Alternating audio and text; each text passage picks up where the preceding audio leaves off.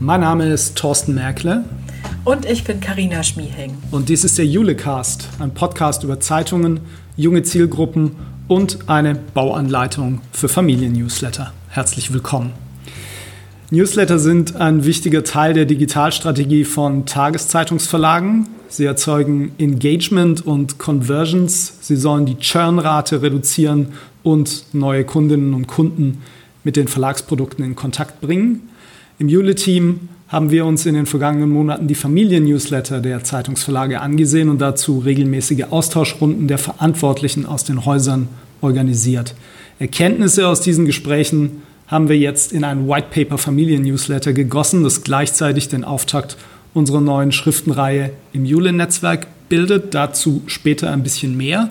Karina, erstmal vorneweg, wie geht's dir heute? Ähm, mir geht's gut, würde ich sagen. Ich ja. habe äh, Lust auf den Julecast und äh, bin total entspannt und freue mich auf das schöne Thema. Gut, schön.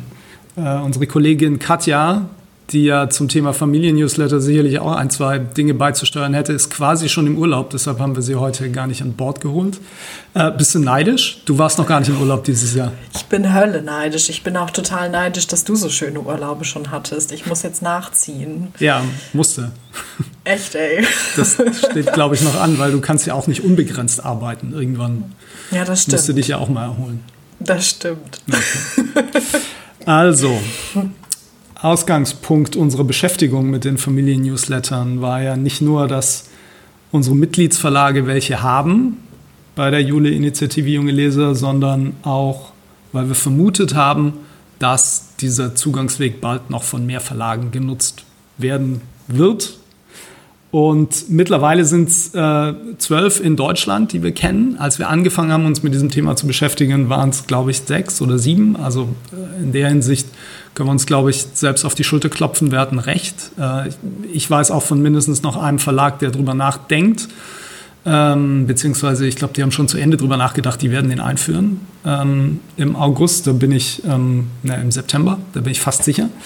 Also, äh, das Thema ist da. Und ähm, wir haben dazu, wie ich eingangs erwähnte, ein White Paper gemacht, was wir demnächst im Jule-Netzwerk veröffentlicht werden. Und ich würde sagen, für heute nehmen wir uns mal vor, wir gehen einmal kursorisch durch dieses White Paper durch, nicht in aller Detailtiefe, ähm, aber erzählen einmal kurz, was wir da gemacht haben. Und im Anschluss hattest du vorgeschlagen, dass wir uns nochmal austauschen.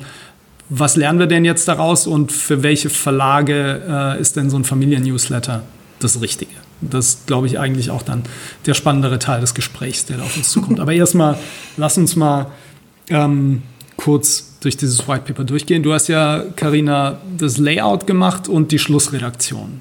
Genau. Kannst du uns da einmal durchsprechen und erzählen, wie du das Papier am Ende aufgebaut hast und warum du es so gemacht hast? Das versuche ich mal. Äh, so ganz grob vorab, es gibt ein paar Leitthemen, die unser äh, White Paper prägen. Ähm, und dann gibt es richtig nahen Verlagsinput. Also wir haben drei Best Practices, die wir vorstellen und so in Anlehnung an unser Jule-Logo gibt es immer mal wieder kleine Bubbles, die auf den Seiten auftauchen, in denen wir die einzelnen äh, Angebote der Medienhäuser, über die wir mehr wissen, vorstellen. Und zum Ablauf, ähm, wir starten mit einem Editorial, in dem wir eben genau die zwölf Angebote, die es da von Medienhäusern gibt, äh, kurz nennen und einen kleinen Einstieg wagen. Wir diskutieren dann weiter an, äh, inwiefern ein Familiennewsletter eigentlich ein Mittel zum Zweck oder ein eigenständiges Produkt ist. Also ja. was, wie fügt sich der Familiennewsletter eigentlich in das Familienportfolio der Medienhäuser ein? Genau, also die Frage, ist das ein eigenes redaktionelles Produkt am Ende oder ist es wirklich nur etwas, was, ähm, wie ich eingangs auch sagte, Engagement provozieren soll, Churnraten senken soll, genau. ähm, neue Nutzerinnen und Nutzer erreichen soll? Wir knüpfen dann an an eine Seite, von der ich glaube, dass sie am meisten gelesen wird. Ja, du bist halt ähm, ein zahlengetriebener Mensch. Ne? ja, die Benchmarks und das finde ich, das macht das Ding auch so wertvoll und das ist auch so cool, dass dieser Austausch so offen ist im Netzwerk. Ähm, fünf Verlage haben äh, sich äh, haben quasi blank gezogen und mal gezeigt, wie sind denn die Öffnungsraten, die Abonnentinnen und Abonnentenzahlen, Klickraten, wie hoch ist der Anteil an Bestandskunden und das bietet echt guten Stoff, um sich selbst zu vergleichen. Vor allen Dingen für die zwölf, die es äh, da gibt in der Runde. Mhm. Und auch für die, die darüber nachdenken, einen Newsletter zu machen, um zu schauen, ist das was, sind das, was sind so Kennzahlen, die wir erreichen wollen. Ja, ich glaube, äh, vor dem Hintergrund ist es wertvoll, dass wir auch aufgenommen haben, wann sind die Newsletter gestartet und wie mhm. viele Abonnenten haben die mittlerweile. Ne? Genau. Ähm, was mich bei diesem Benchmark ein bisschen umtreibt, das ist aber nicht unsere Schuld, ist, dass wir keine echte Aussage machen können über durchschnittliche Conversions aus den Familien-Newslettern raus. Ja. Also wie viele, ähm, wie viele bezahlte Klicks, wenn du so willst, ne, bezahlte Klicks ist natürlich Quatsch, aber wie viele Digital-Abos kann ich denn im Schnitt generieren mit einem ähm, Familien-Newsletter? Da wird es sicherlich bei den Verlagen auch interne Werte geben, wenn die das erheben. Ich glaube, das kann man sich dann vielleicht auch so ein bisschen selbst kalkulieren. Aber ähm, es war so ein bisschen schade, dass wir da eigentlich nur verlässliche Werte gekriegt haben von einem Verlag, mhm. ähm, der das ziemlich genau weiß. Und die anderen wussten es entweder nicht so richtig oder vielleicht mochten sie es uns auch nicht sagen. Das kann ich nicht einschätzen. Ähm, tatsächlich, das finde ich ist eine Leerstelle. Ähm, für die wir aber nichts können, von der ich hoffe, dass wir sie irgendwann dann ein bisschen besser beantworten können. Das stimmt. Da können wir auf jeden Fall nochmal nachhören bei Auflage 2. bei der Aktualisierung des White genau, Paper. richtig, in fünf Jahren dann. so lange willst du warten?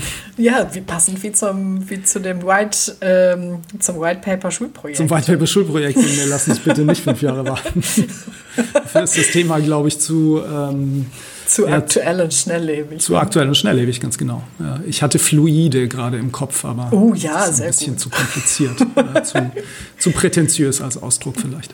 Das mag sein. Okay. Wir haben dann ein paar Fragen an äh, Stefanie Dindner gestellt von der Süddeutschen Zeitung, ähm, die äh, quasi als Best Practice zur Verfügung steht. Ja, also die Product Ownerin bei den Newslettern der Süddeutschen Zeitung, die uns da ein bisschen was erzählt hat. Wir haben insgesamt ja ähm, versucht, das ganze Papier so ein bisschen aufzulockern, dadurch, dass wir Stimmen aus den Verlagen da reingeholt haben, auch von der Leipziger Volkszeitung und der Stuttgarter Zeitung. Da haben wir Redakteurinnen befragt ähm, dazu, wie sie arbeiten und welche Erfahrungen sie jetzt gesammelt haben mit der Arbeit mit Familien-Newslettern.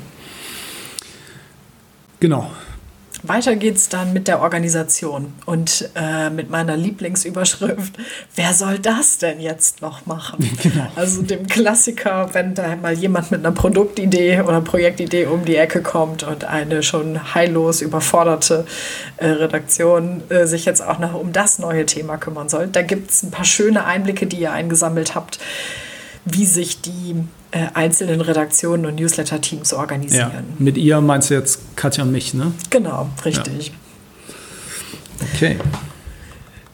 Ähm, daran anschließt äh, ein weiteres kurzes Best Practice. Da haben wir drei Fragen, wie du gerade schon erwähnt hast, an Theresa Schäfer-Däubler von äh, der Stuttgarter Zeitung gestellt die ein bisschen was über die Themen erzählt, was dann wiederum in den nächsten Themenblock mündet, Themenblock Redaktion. Und da haben wir mal aufgeführt, was eigentlich Themen sind, die gut funktionieren im mhm. Kontext Familie. Ja, ähm, und eigentlich finde ich fast noch spannender äh, zu lesen, was nicht so gut funktioniert. Stimmt, das haben wir also, auch die Dinge, von denen man lieber die Finger lassen sollte. Ja, genau. Ähm, zumal mir ist dann nochmal ganz deutlich geworden, dass die Abonnentinnen und Abonnenten eines solchen Newsletters tatsächlich auch wertige Informationen haben wollen. Ne? Also was nämlich offenbar nicht gut funktioniert, sind bei allen menschelnden Themen, die so ein Newsletter, glaube ich, braucht, ähm, sind so diese, die, das, was wir jetzt genannt haben, Schicksale am Rande. Ne? Also Gewalt an Kindern, Armutsgeschichten. Ja. Ähm, also so diese, das, was man vielleicht klassisch Clickbaiting nennen ja. würde das scheint in den Familien-Newslettern dann nicht gut anzukommen, was für mich dann wiederum dafür spricht, dass die Leute sich auch wirklich informieren wollen durch die Lektüre dieses Newsletters und da hochwertige Informationen wollen. Aber auch so der Hinweis, dass Inhalte, die zu lokal, zu kleinteilig sind, also der Neubau einer Kita in einem Viertel in einer Stadt im Verbreitungsgebiet, ist jetzt natürlich ein Familienthema, ja. ist aber vielleicht dann ein bisschen spitz im Familien-Newsletter, logischerweise. Das stimmt. Wir haben von der Konzeption über die Themen jetzt den Bereich Marketing äh, erreicht. Und da haben wir uns gefragt, wie wir Newsletter oder wie Newsletter in den Verlagen eigentlich beworben werden. Also wie finden die Verlage eine Zahl, wie bauen die Reichweite auf, wie generieren die Abonnenten für den Newsletter selbst. Hm. Ja, äh, auch da wieder eigentlich stoßen wir auf ein altbekanntes Problem, eine altbekannte Herausforderung. Wir kennen das von den Kinder-Abo-Zeitungen. Die Frage, wie kommen wir aus dem Dunstkreis der eigenen Abonnenten heraus, der eigenen schon Bestandskunden oder des eigenen Leserkreises. Auch bei den Familien-Newslettern scheint es so zu sein, dass man irgendwann ähm, da auf Marketingmaßnahmen eigentlich setzen müsste, die deutlich aus dem bestehenden Kreis rausgehen und andere Zielgruppen ansprechen, die man eben noch nicht hat, die man versucht mit so einem Familien-Newsletter eben zu erreichen. Klammer auf, wenn das denn das Ziel ist. Wenn das Ziel ist, natürlich Engagement zu erzeugen und äh, Bindung herzustellen, dann ist man da wunderbar unterwegs, Klammer zu. Aber wenn man eben will, dass man neue Zielgruppen anspricht mit dem Familien-Newsletter und die in Kontakt bringt mit den Inhalten, dann äh, glaube ich, und das haben die Verlage alle noch nicht gelöst, leider, ähm, dann muss man einen Weg finden, ähm, aus dem bestehenden Kundenkreis rauszukommen und andere Marketingmaßnahmen ergreifen als, als die bekannten und die naheliegenden, die die natürlich auch alle machen.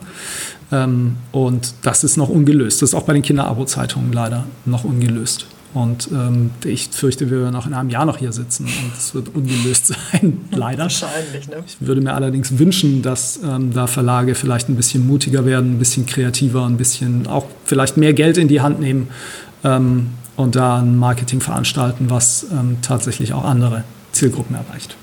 Ja, ich denke, das war, ist der wesentliche Punkt. Wir haben das auch äh, Patricia Liebling gefragt, insbesondere vor dem Hintergrund der Einführungskampagne des Familien-Newsletters der Leipziger Volkszeitung. Sie ist dort Redakteurin und hat ähm, auch ihre Gedanken zum Thema äh, mit äh, eingebracht. Und das mündet dann letztlich unser ähm, White Paper äh, in dem Thema Werbevermarktung. Und da haben wir uns angeschaut, wie Familien-Newsletter, selbst wenn sie eine relativ kleine Abonnentenzahl im Vergleich zu diesen großen äh, Newslettern, die so nachrichtlichen Charakter haben, so Chefredakteurs-Newsletter, wie die dennoch interessant sein könnten für den Werbemarkt. Mhm. Ja, das ist auch noch, glaube ich, in den Kinderschuhen oder wenn man es positiv formuliert, das kann sich noch entwickeln. Ähm, was bei uns da ankommt von den Werbemarktverantwortlichen ist, dass viele Kunden mit der Werbeform Newsletter noch ein bisschen fremdeln, was mhm. am Ende eigentlich nur heißt, das ist noch zu unbekannt und die, die Mediaberater äh, und Beraterinnen haben es noch nicht gut genug erklärt am Ende. Mhm. Ne? Ich glaube, ähm, darauf kommt es an. So. Und ähm, man muss halt diese Werbeform da platzieren, man muss die Kunden immer wieder darauf ansprechen. Ähm, und dann, äh, nur dann, glaube ich, hat man eine Chance, ähm, dass man, wenn der Newsletter das denn tun soll, wenn er Werbeerlöse erzielen soll, ähm, dass er das dann auch tun kann. Und man muss wahrscheinlich auch noch mal ein bisschen weg von diesem Denken Reichweite. Ähm, also klassisch äh, sind Werbevermarktungseinheiten ja immer noch Reichweiten und Auflagen getrieben. Und äh, ich glaube, davon muss man weg und muss bei so einem Produkt eher dann mit der Qualität der Zielgruppe und der genauen Erreichbarkeit dieser Zielgruppe argumentieren. Da hatten wir doch diesen schönen geflügelten Satz aus dem Podcast-Bereich. Podcasts sind keine Reichweiten, sondern Relevanzmedien. Und ich tippe, das tippt, äh, das passt hier auch äh, relativ gut. Die ja. Zielgruppe ist halt super attraktiv. Um, und junge Familien, die sind total kaufkraftstark. Ähm, das kann ich mir gut vorstellen, dass man das in, in der Werbevermarktung durchaus noch perspektivisch gut unterbringen kann. Ja, das war im Schweinsgalopp das, äh, das White Paper. Genau. Damit sind wir auch dann ähm, tatsächlich durch. Wir werden das den Jule-Mitgliedsverlagen ähm, zeitnah zur Verfügung stellen. Ähm, das Papier ist inhaltlich fertig und auch gestaltet. Carina, wie, wie, wie geht's dir bei dem Gedanken, dass wir jetzt sowas altmodisches machen wie eine Schriftenreihe? Ich finde den Begriff, ich fremde noch mit Schriftenreihe. Ich finde es gut, dass oben drauf White Paper groß steht und nur unten links klein Schriftenreihe. Aber das rührt ja, also der Name rührt ja auch so ein bisschen daher, dass wir gemerkt haben, alles das, was wir so im Köcher haben, kann man nicht eindeutig einem White Paper, einem Dossier, einer Faktensammlung oder sowas zuordnen. Und deswegen ist Schriftenreihe vielleicht schon, vielleicht schon der kleinste gemeinsame Nenner. Aber ich finde das gut. Das hat so Wertigkeit. Und ähm, das zeigt, dass da halt echt viel Arbeit und echt viel Recherche eingeflossen ist. Und das hilft vielleicht, dass man das ernst nimmt und wirklich in so Entscheidungsprozesse in Verlagen mit einbezieht. Ja, zumal das Dokument ja digital und verlinkt ist. Also ja, genau. Es kommt als PDF daher. Äh, es heißt Schriftenreihe und wir könnten es auch drucken, wenn wir wollten. Du hast es ja so gestaltet, dass wir es auch. Wir könnten das tatsächlich auf Papier wenn wir, uns, wenn wir uns dafür entscheiden, können wir ein Printprodukt machen. Ähm, äh, aber erstmal ähm, kommt es als, als digitales und verlinktes PDF und äh, von dort aus erreicht man ähm, die Landingpages aller ähm, Familien-Newsletter, man ähm, kommt zu weiteren Informationen, man kommt äh, zu einem Podcast, den wir zu dem Thema schon mal aufgenommen haben. Mhm. Also es, ist, äh, es heißt zwar Schriftenreihe, es ist aber ein, ein modernes, digitales Produkt, würde ich sagen.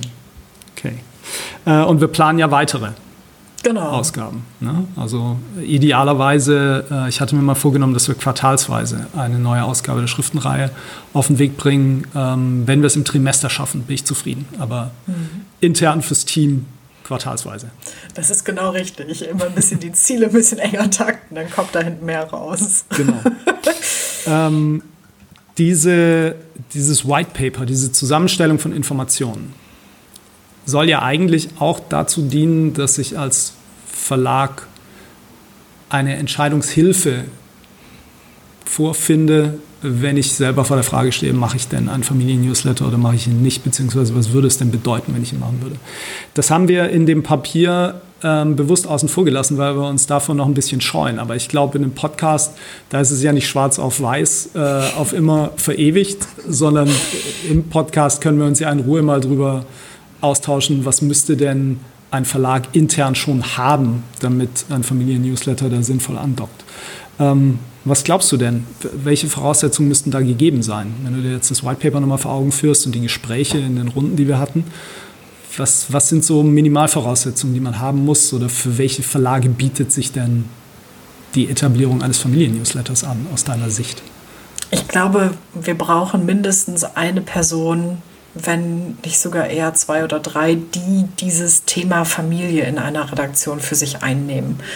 Ähm, ich kenne das aus von der NW damals, da gab es einen Wirtschaftsnewsletter und da gibt es dann Leute, die fühlen sich verbunden mit diesem Produkt und die können authentisch ihr Gesicht hergeben dafür.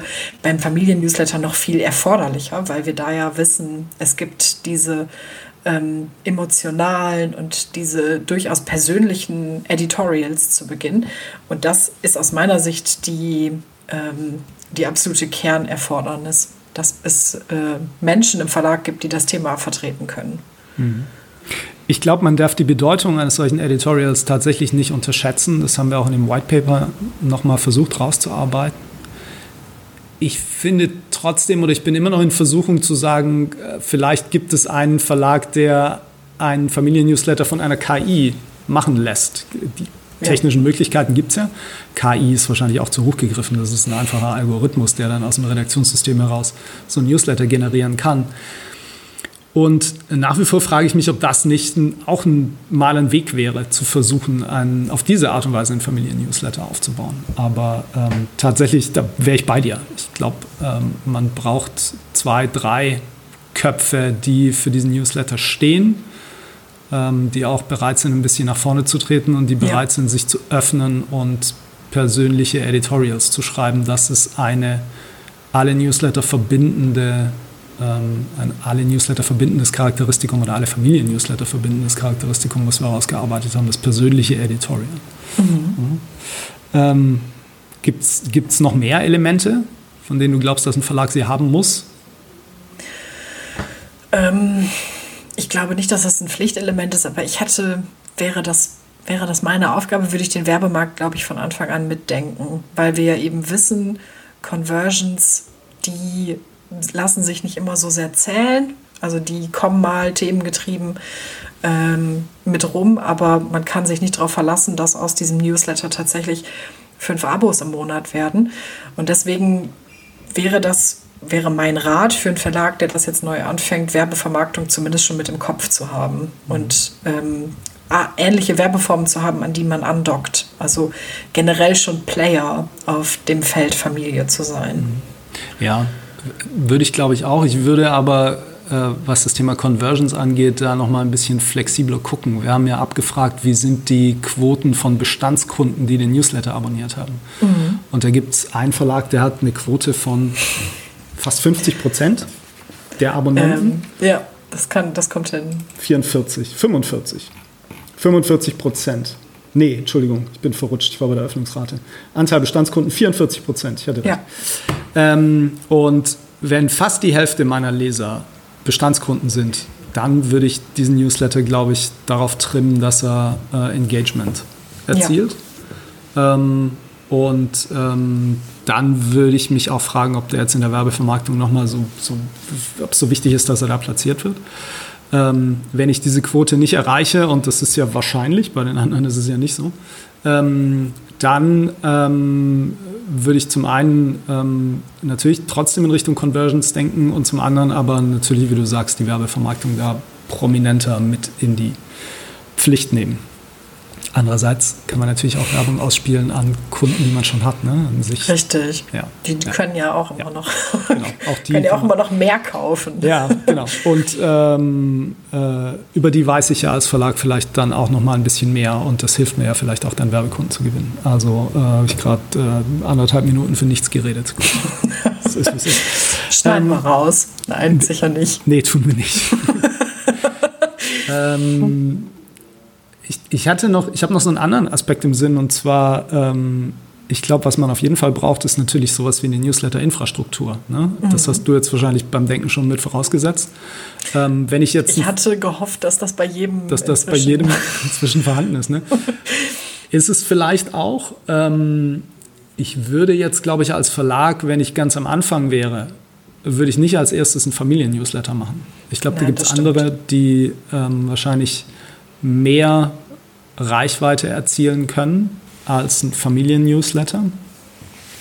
Ähm, als im Übrigen jeder zielgruppenspezifische Newsletter wahrscheinlich. Ähm, also da würde ich halt als erstes mal über einen Chefredakteurs-Newsletter nachdenken oder die Lage am Morgen oder irgend sowas oder die Lage mhm. am Abend, wie auch immer. ähm, insofern, das wäre nicht unbedingt der erste. Und ähm, natürlich brauche ich Content. Wenn ich aus meinem eigenen Content, den ich produziere, nicht genug relevante Themen für die Zielgruppe rausfiltern kann, die so ein Newsletter füllen, dann glaube ich, würde ich es auch nicht tun. Ähm, weil das merken die schnell. Und ja. was wir auch gelernt haben, ist, dass keine neuen Inhalte, mit Ausnahme der Editorials, ja kreiert werden für die Familien-Newsletter. Insofern muss schon was da sein, um, ähm, um so ein Newsletter auch zu füllen. Und ähm, wenn ich schon ein Angebot hätte, also sowas wie ein Familienportal, wie die Leipziger zum Beispiel. Oh ja. Ähm, oder wenn ich mit dem Gedanken spiele, ich baue eine eigene Familienwelt online. Ähm, dann wiederum wäre für mich ein Newsletter eigentlich ein Pflichtprogramm. Dann würde ich das auf jeden Fall in der Konzeption von so einem Angebot schon mitdenken, wie die Leipziger es am Ende ja auch getan haben. Ne? Ja. Also da ist der Newsletter eigentlich auch ein Weg, um die die Leserinnen und Leser auf das Familienangebot der Leipziger Volkszeitung zu führen. Und in der digitalen Welt, ähm, das wissen wir alle, brauchen wir solche Tools, brauchen wir solche Netze, die wir auswerfen, sei es in Social Media oder eben über Newsletter, die dann die Kundinnen und Kunden, die Leserinnen und Leser ranholen. Ach ja, und ich würde mich noch fragen, wie viele Rezepte ich in meinem Archiv habe. Stimmt, ne? Also so Kochrezepte, die lassen sich ja ganz wunderbar damit verwerten. Ja, das funktioniert ja, haben sie uns auch übergreifend alle gesagt, es funktioniert ja, ja überall, standortübergreifend. Stimmt, Rezepte ja. werden äh, glänzend geklickt. Wobei du hattest neulich einen guten Gedanken. Ne? Du hast gesagt, eigentlich brauchen wir gar keine Rezepte im Archiv, sondern ja. die können wir ja auch aus der Leserschaft rausziehen. Ich erinnere mich dran, jedes Mal, wenn wir unsere Leser bei egal welcher Zeitung ich gearbeitet habe, um Rezepte gebeten haben, man wird überhäuft damit. Also Nichts teilen Menschen lieber als die Geheimrezepte ihrer Großmutter. Das ist echt richtig super. Und ich ja. kann mir vorstellen, dass das ja, das war ja auch eins der Themen, dass ganz häufig die Redakteurinnen der äh, Familien-Newsletter gesagt haben, oh, wir, uns fehlt so ein bisschen Austausch. Das ist so sehr einseitig, dass wir rausschicken und dass wenig zurückkommt. Vielleicht ist das die Idee, dass die einfach mal einen Einsende-Wettbewerb für das beste Rezept äh, des Spätsommers machen müssen. Ja, mir ist da eine Sache eingefallen. Das liegt aber vielleicht daran, dass ich so ein Kontrollfreak bin. Ne? Ich würde mich ja bei jedem Rezept fragen, funktioniert das? Das solltest du auch. Also, also die, die Frage wäre, ich würde mir die Frage stellen, muss ich dann jedes Rezept irgendwie nachkochen, bevor ich das im Newsletter rausschicke? wenn ich das eingesandt, ja. also wenn ich es eingesandt kriege von irgendwoher. Ja. Ähm, aber andererseits, ich habe schon in Kochbüchern Rezepte ausprobiert und mich hinterher gefragt, wer zum Teufel sich das wohl ausgedacht hat, wie das funktionieren soll. Also da da gibt es eine super Anekdote aus Osnabrück. Da gibt es ja die Heftreihe Unsere Lieblingsrezepte. Ja. Und da ist damals in ein Keksrezept eine ähm, giftige Menge Tonkabohne geraten. Woraufhin im letzten Moment vor Druck des Magazins noch alles auf Notstopp gehen musste, weil das ist ja auch ein Thema. Ne? Also wenn da jemand losgeht und sagt, ein Kilo Tonkabohne für meine, äh, für meine äh, Mürbeplätzchen, dann kann das ganz gefährlich werden. Was ist denn die Tonkabohne? Äh, jetzt schweifen wir ab. Ich kann es nicht erklären. Also ich glaube, das ist ein Aroma. Äh, also die Tonkabohne macht ein tolles weihnachtliches Aroma. Okay, und ist aber in hohen Mengen dann giftig? In hohen Mengen sehr giftig, ja. Von daher auch das müsste, also klar, das passiert jetzt bei einem Einshop vielleicht nicht so schnell, aber auch das müsste man im Blick haben, wenn es ja. um Rezepte geht. Oder wenn du ein japanisches Kugelfischrezept eingesandt kriegst. Stimmt. Auch da ja. Vorsicht geboten. Okay, gut, Karina. Dann ähm, haben, haben wir, glaube ich, so ein bisschen ähm, dieses White Paper äh, nochmal fassbarer gemacht. Äh, mhm. Das war ja auch ein Ziel unseres Julecasts heute und äh, ein bisschen spekuliert. Ich freue mich auf weitere Familien-Newsletter. Ich glaube, es wird ähm, mehr geben. Äh, bei der Meinung bleibe ich. Die letzten Monate habe ich damit recht behalten. Ich sehe keinen Grund, warum das jetzt abreißen sollte. Ähm, ich bin gespannt, wie lang, ähm, wie lang die erhalten bleiben. Weil auch das kennen wir ja von digitalen Add-ons und Produkten. Möglicherweise kommt man irgendwann zu dem Schluss, dass etwas anderes anders oder besser funktioniert als das, was man gerade macht. Und dann gibt es ja keinen Grund, warum man das nicht ausprobieren sollte. Okay. Carina, dir vielen Dank für, die, ähm, ja, für das Gespräch heute und für die Gestaltung des White Papers und die Gerne. Schlussredaktion.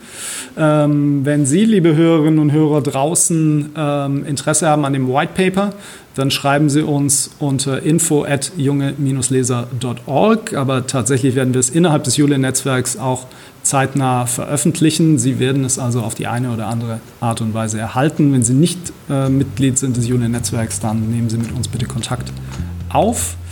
Carina, ähm, dir nochmal vielen Dank, einen schönen Tag und tschüss. Tschüss.